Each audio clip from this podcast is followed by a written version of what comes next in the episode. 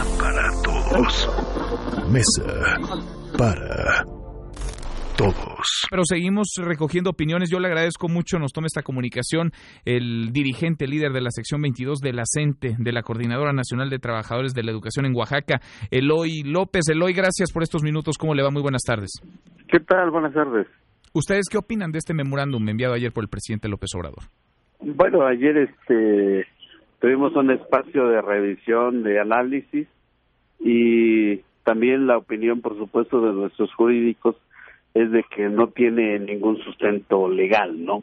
En ese sentido, pues nosotros hemos dicho, este país y el presidente quizá tendrá buenas intenciones, pero eh, la ley es la ley y lo que nosotros hemos estado exigiendo es la abrogación de la mal llamada reforma educativa. Con este memorándum, pues simplemente es para sus, ahora sí, sus este, secretarios de Estado y lógicamente no podremos este o no podrá acatarse si no está legalmente este sustentado. Para ustedes, ¿con memorándum o sin memorándum la cosa sigue igual?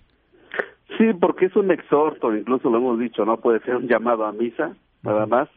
Y nosotros seguimos en el mismo plan, estamos este atentos para llegar a un acuerdo con el presidente, hemos este recalcado en muchas ocasiones que queremos una entrevista con él para poder llegar a acuerdos y sobre todo que conozca realmente cuál es la posición de la gente de viva voz, ¿no?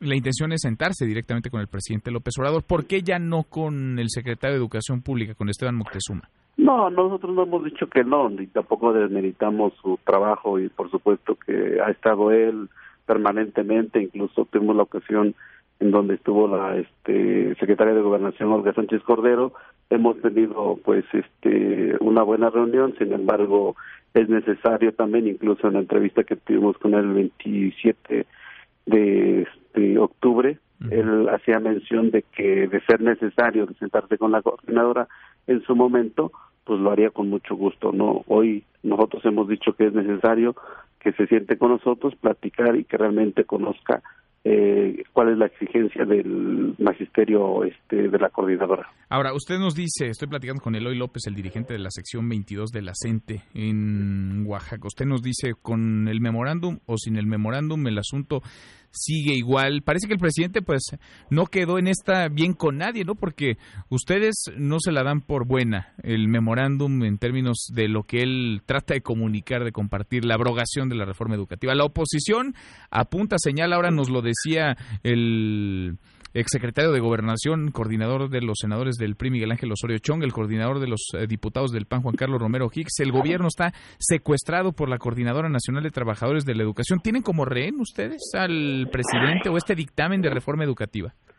No, este, yo considero que puede este, operar un memorándum siempre y cuando resuelvan nuestras necesidades, ¿no? En el caso no solamente de Oaxaca, sino de todos los estados, nos hacen falta este muchos recursos, no mucho personal este tanto administrativo como frente al grupo y si con ello podemos resolverlo pues bienvenido, ¿no? Pero sabemos que es difícil. Sin embargo, eh, nosotros seguiremos en la lucha, necesitamos resolver nuestras incidencias, necesitamos, incluso hace mención en el memorándum, para la reinstalación inmediata de nuestros compañeros que fueron cesados, nosotros estamos en, esa exigencia, ya se le hizo entrega de la documentación desde el mes de diciembre, hasta ahorita de los más de 586 compañeros que fueron cesados, pues no se han reinstalado este, en lo absoluto. Lo que hemos de reconocer y por supuesto es la acción que tuvo y con todo su equipo en la parte jurídica que sí salieron 12 compañeros que estaban presos en Puente Grande, Jalisco y en otros este penales. Eso, sí, eso, sí, digamos, lo, claro. lo, dan, por bueno. ahora. lo, lo, reconocemos y por supuesto los familiares y toda la lucha que hemos seguido, sí, este, le agradecemos infinitamente ante esa situación. Sin embargo, siguen este, compañeros presos, siguen compañeros este, que no han terminado su proceso jurídico, no, incluso el caso de nuestro ex secretario general de la sección 22, el compañero Rubén Núñez Ginés, que mantenía pues un estado todavía para poder este no liberarse, ¿no? Incluso no se le absolvió, no se le permitió incluso el amparo que se había solicitado como recurso y que murió ahora sí siendo preso todavía político porque no resolvió su situación este jurídica y eso también nos este contrajo muchos problemas en las cuentas de la sección 22, ¿no? Eh, hay ah. un, hay, son muchos temas. Sí, sí, son, son, varios. Ahora, el asunto fundamental, digamos, el de fondo en estos momentos en la discusión, pues es el dictamen que está estacionado en la Cámara de Diputados. Eh, no entiende uno a la distancia cómo es que permanece así si salió de comisiones con el voto de la mayoría de los partidos políticos, incluido Morena. Por eso lo vuelvo a preguntar. ¿Es la CENTE quien está frenando ese dictamen? ¿Es la CENTE quien hoy tiene atorado ese dictamen, esa reforma a la educación?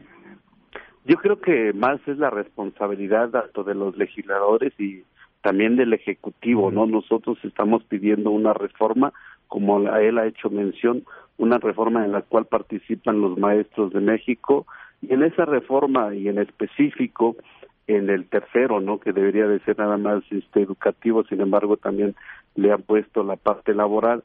Hemos exigido que este ese régimen de excepción que lo impuso Peña Nieto y que nos saca del 123 constitucional en el apartado B, esa parte es lo que nosotros estamos exigiendo. que pero, pero está detenido, digamos, el dictamen en términos de que nadie quiere, o por lo menos la mayoría morena, no quiere sacar adelante esta reforma sin el apoyo de la Coordinadora Nacional de Trabajadores de la Educación.